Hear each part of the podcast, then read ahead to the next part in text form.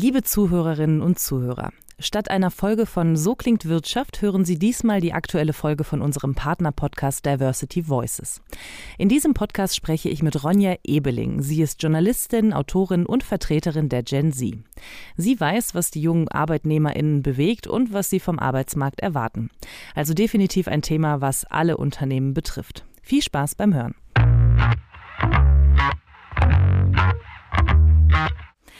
Faul, verwöhnt, zu hohe Ansprüche. Kaum im Arbeitsleben angekommen, wird die Generation Z oder kurz Gen Z mit jeder Menge Vorurteilen konfrontiert. Hinzu kommt, jetzt wo die Boomer-Generation den Arbeitsmarkt verlässt, ist es an den jüngsten Arbeitnehmerinnen, diese Lücke zu schließen. Das Problem ist nur, junge Menschen sind rar. Wie akut die Situation ist, zeigt eine aktuelle Statistik des Statistischen Bundesamts. Menschen zwischen 15 und 24 machen derzeit nur 10 Prozent der deutschen Gesamtbevölkerung aus, die kleinste Zahl seit Beginn der Zeitreihe im Jahr 1950. Zum Vergleich, im Jahr 1983 waren es noch 16,7 Prozent. Kurzum, wer als Unternehmen Gen Zler für sich gewinnen will, muss sich von der Konkurrenz abheben. Das heißt, ein Umfeld schaffen, in dem junge Menschen auch tatsächlich arbeiten wollen. Wie das gelingt und was es zu beachten gilt, besprechen wir in dieser Podcast-Folge. Diversity Voices. So wird Vielfalt zum Erfolgsfaktor. Mein Name ist Jana Samsonova und bei mir begrüße ich Ronja Ebeling. Ronja ist Journalistin, Podcasterin und Autorin und ihr Motto lautet Gen Z sichtbar machen. Herzlich willkommen, Ronja. Hallo, danke, dass ich da sein darf. Ja, total gerne. Ronja, ganz vorne angefangen. Wie kamst du überhaupt dazu, dich mit dem Thema Gen Z so intensiv zu beschäftigen? Hm, ja, also erstmal bin ich Teil dieser Generation und das Thema Arbeitsmarkt hat mich am Anfang gar nicht so sehr gefixt. Du hast ja eben schon gesagt, ich bin eigentlich äh, Journalistin, gelernte Journalistin und habe dann in meiner Branche relativ früh festgestellt, mh, hm, irgendwie war die Branche so vor 20, 25 Jahren doch noch mal deutlich attraktiver und die Kolleginnen hatten da ganz andere Möglichkeiten, auch von den Budgets her. Man hört dann immer von goldenen Pressereisen und äh, bliblablub. Und als junger Mensch, gerade in der Online-Redaktion, fragt man sich, hä, wo ist denn dieses ganze Geld geblieben? Und ähm, dann habe ich mich damit beschäftigt, wie sich meine eigene Branche, also die Medienbranche in den letzten Jahren verändert hat. Und die ist ja immer noch sehr, sehr im Umbruch. Und habe mich dann gefragt, ist das eigentlich nur meine Branche oder sind das viele Branchen, die durch die Digitalisierung Automatisierung gerade extrem umschiften, wo eine extreme Veränderung stattfindet. Und wer profitiert davon eigentlich? Sind es junge Menschen? Sind es die älteren Menschen? Sind es manchmal auch nur die Unternehmen? Mhm. Und so habe ich mich auf dieses Thema gesetzt, sage ich mal. Ja, äh, richtiges Stichwort. Du hast es sogar zu einem Buch gemacht. Das heißt Jung besorgt abhängig, eine Generation in der Krise. Was ist das denn für eine Krise, von der du schreibst und worum geht es in dem Buch konkret? Ja, du hast es ja eben im Intro schon gesagt, nur noch äh, 10 Prozent sind zwischen 15 und 24 Jahre alt in unserer Gesamtgesellschaft. Das sind extrem wenige. Und in diesem Buch beschäftige ich mich mit unterschiedlichen Themenwelten, von Klimakrise, Arbeitsmarkt bis aber auch hin zu wie sieht unsere private Rollenverteilung in unseren privaten Beziehungen aus? Was prägt uns? habe ich eben mal aus der jungen Perspektive beleuchtet, weil ich sonst immer das Gefühl habe, wir sprechen zwar über all diese Themen, aber hauptsächlich eben aus einer älteren Perspektive. Und das sieht man eben auch in der Politik und in der Wirtschaft, dass da hauptsächlich aus der älteren Perspektive agiert wird, weil natürlich hauptsächlich auch diese Menschen in den Chefsesseln sitzen. Mhm. Und die haben ja gerne auch eine Meinung über die Gen Z. Also die bekommt ja gerne mal zu hören, sie sei eben faul oder hätte zu hohe Ansprüche. Was glaubst du denn, woher diese Vorurteile kommen und ist da eigentlich was dran? Ha. Ähm, also ich würde gar nicht behaupten, dass es keine faulen Menschen in meiner Generation gibt. Aber die gab es auch schon in jeder anderen Generation auch äh, vorher auch schon. Ähm, ich glaube, diese Vorurteile kommen häufig aus Unwissenheit und dass sie eben ganz häufig gesagt werden, ohne dass wirklich die Hintergründe und vor allem auch die Fakten erkannt werden. Deswegen also meine Bücher und auch mein Podcast, das ist alles äh, faktenbasiert und journalistisch aufbereitet. Und die Bücher sind auch Sachbücher, um eben deutlich zu machen, dass es jungen Menschen gar nicht so super gut geht. Nehmen wir mal das Vorurteil, junge Menschen fordern absurde Gehaltsvorstellungen. Das mhm. wird ja immer gerne gesagt. Wenn wir uns die Einstiegsgehälter meiner Generation und die Einstiegsgehälter der älteren Generation damals anschauen, stellen wir ganz schnell fest, dass der Reallohn, also das, was wir uns wirklich von diesem Geld kaufen können, ein ganz anderer ist. Nämlich, dass wir viel, viel weniger Geld zur Verfügung haben. Ähm, jeder dritte Studierende lebt mittlerweile in Armut. Bei den Alleinlebenden sind es sogar 80 Prozent. Und das sind Zahlen, die wurden im Mai diesen Jahres erhoben. Das heißt, wenn wir jetzt die hohen Nebenkosten im Winter haben, wird diese Zahl auch nochmal explodieren. Hm. Und diese Zahlen kennen die allerwenigsten, weil es natürlich immer einfacher ist, ganz egal bei welchem Thema, erstmal so ein Vorurteil vorzuschieben. Aber es ist nicht so. Und ich glaube, wir müssen ähm, untereinander, also unter den Generationen, viel mehr in den Dialog treten, um eben eine Idee von der Lebensrealität der jeweils anderen Generation zu bekommen. Und das müssen eben auch die Unternehmen und die ArbeitgeberInnen. Mhm. Und wenn diese Unternehmen jetzt gezielt Gen Zler ansprechen wollen, das müssen sie, haben wir eben schon gehört, ähm, und sie halt auch bestenfalls für sich gewinnen wollen, wie geht man das denn am besten an und über welche Kanäle erreicht man eben die Gen Z? Hm. Ja, ich sage immer, wenn ihr die Gen Z erreichen wollt, das wird in der Masse sowieso nicht funktionieren. Mhm. Ihr solltet euch viel mehr Gedanken machen, welche Gruppe dieser Gen Z möchte ich überhaupt gezielt ansprechen. Sind das Leute, die in ihrer Arbeit einen extremen Purpose finden wollen, also sich auch wirklich mit den gesellschaftlichen Problemen wie zum Beispiel dem Klimawandel auseinandersetzen wollen? Oder sind das vielleicht Leute, die ich durchaus durch ein hohes Gehalt vielleicht auch durch einen Firmenwagen noch irgendwie ködern kann. Wie sieht die Lebensrealität von dieser Gruppe aus, die ich ansprechen möchte? Und ähm, dann kann ich entscheiden, wo finde ich diese Person wohl am allerwahrscheinlichsten. Ich war vor zwei Wochen auf einer Logistikkonferenz mhm. und habe da selber auch gelernt, dass da ein extremer Fahrerinnenmangel in dieser Branche herrscht. Also wir haben kaum noch Lkw-Leute, die unsere Ware transportieren, unsere Produkte transportieren auf der Straße. Und die werden am allerbesten über eBay gefunden. Mhm.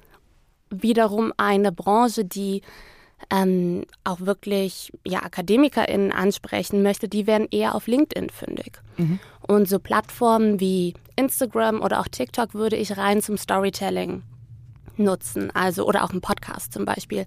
Ein Podcast, in dem wirklich die eigenen Mitarbeitenden zu Wort kommen, ein Podcast, in dem die alleinerziehende Mutter zu Wort kommt oder die studentische Aushilfe und aus ihrer Perspektive von den eigenen Projekten erzählt. Das ist unglaublich wertvoll, mhm. weil am Ende werben Mitarbeitende Mitarbeitende.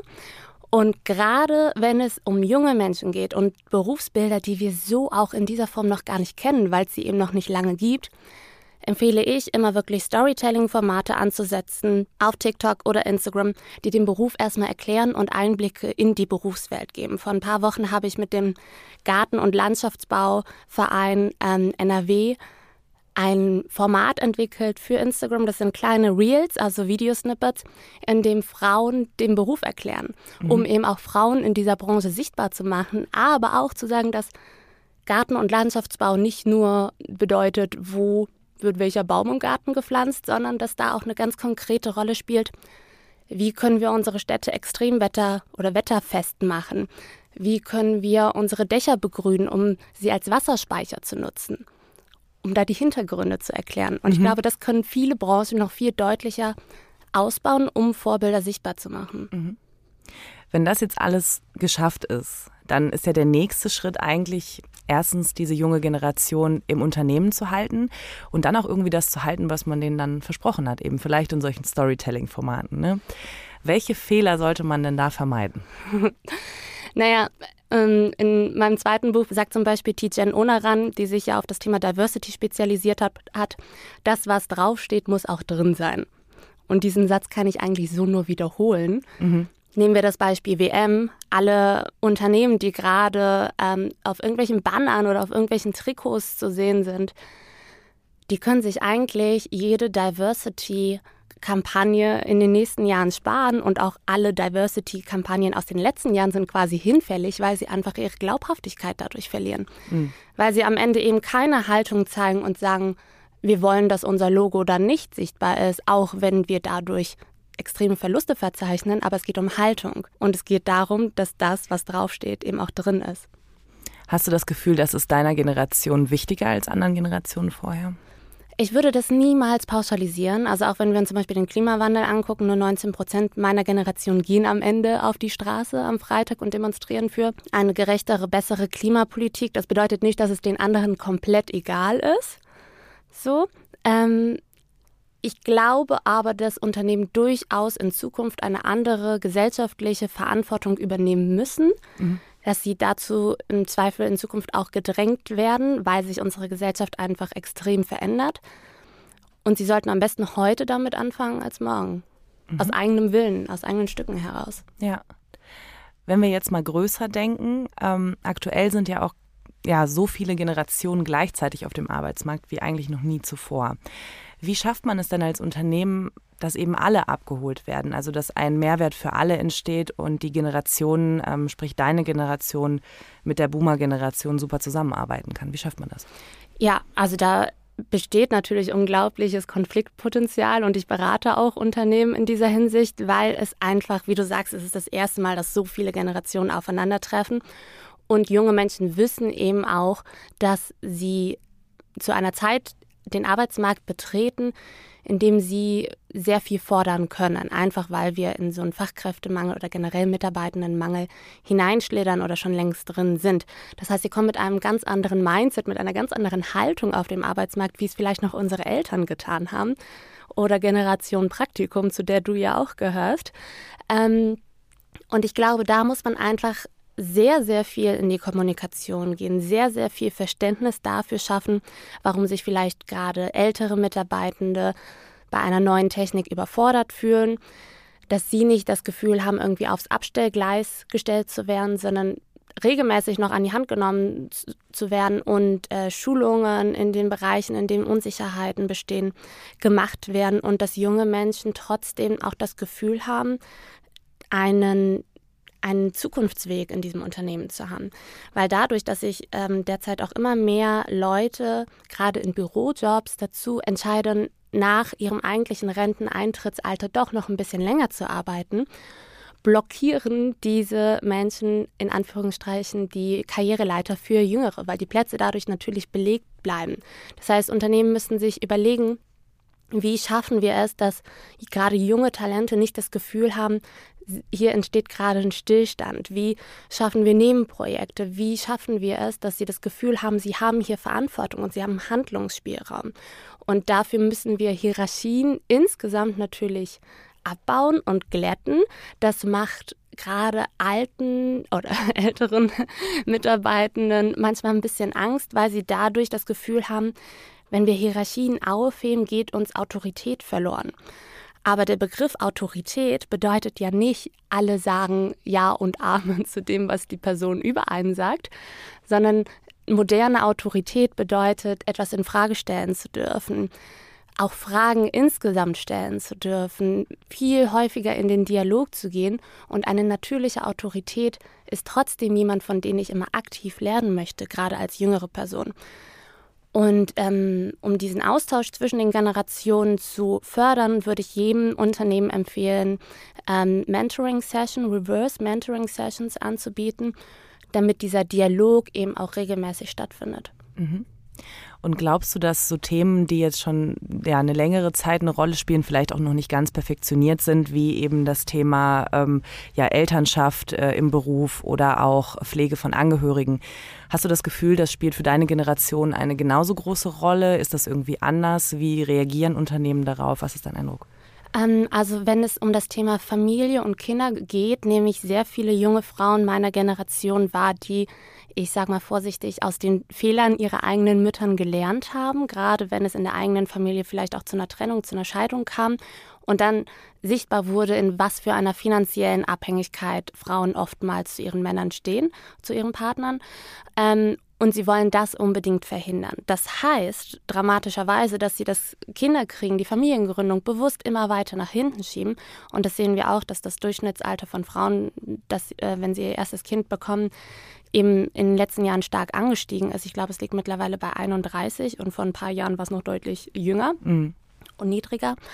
Und äh, das heißt, Unternehmen müssen sich eigentlich ja ganz bewusst überlegen, wie sie gerade auch Frauen, wie sie gerade auch Mütter halten können und wie sie auch in sie investieren, weil in Zeiten des Fachkräftemangels ist das eigentlich eine Gruppe, von denen Unternehmen wahnsinnig profitieren können. 42 Prozent der Eltern fühlen sich in Deutschland von ihrem aktuellen Arbeitgeber diskriminiert bzw. haben schon mal Diskriminierung aufgrund ihrer Elternschaft erfahren. Mhm. Das heißt, diese 42 Prozent sind im Prinzip alle Leute, die eventuell einen neuen Job suchen, die ich abwerben kann als Unternehmen, wenn ich sie gezielt in den Stellenausschreibungen anspreche und sage, wir bieten familienfreundliches Arbeiten oder Unsere Arbeitsstrukturen sind so geschaffen, dass sie auch für alleinerziehende Mütter oder für Alleinerziehende insgesamt vereinbar sind, weil eben die Zahl von Alleinerziehenden immer weiter steigt. Mhm. Und wenn diese gezielt angesprochen werden, dann, dann kann das extrem, extrem wertvoll sein beim Recruiting.